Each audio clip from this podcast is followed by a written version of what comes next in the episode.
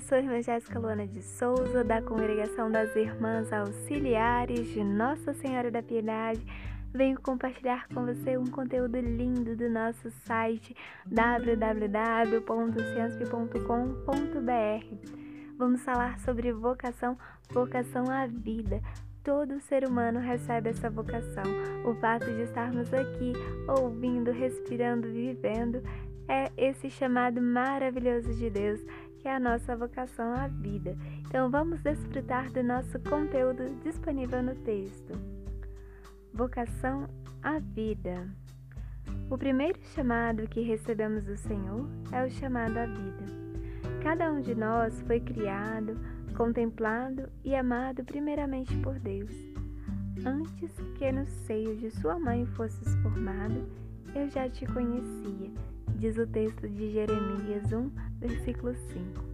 O Senhor consegue, conhece profundamente cada um de nós e nos presenteia com o chamado à vida. A humanidade passa a existir e é chamada a viver em harmonia com a criação. Recebe a missão de participar da obra do Criador. Como criatura amada, é revestida com uma imagem e semelhança de Deus. Recebe os dons divinos da inteligência, vontade e liberdade. A humanidade é capaz de amar e buscar em sua essência o sentido da sua existência que está em Deus. Olha que texto lindo, gente, é quase uma poesia e é verdadeiro, porque é o amor de Deus que deseja que estejamos vivos.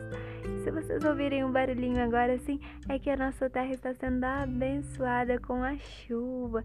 Sim, a chuva que faz florescer, que faz brotar e nos faz contemplar a vida.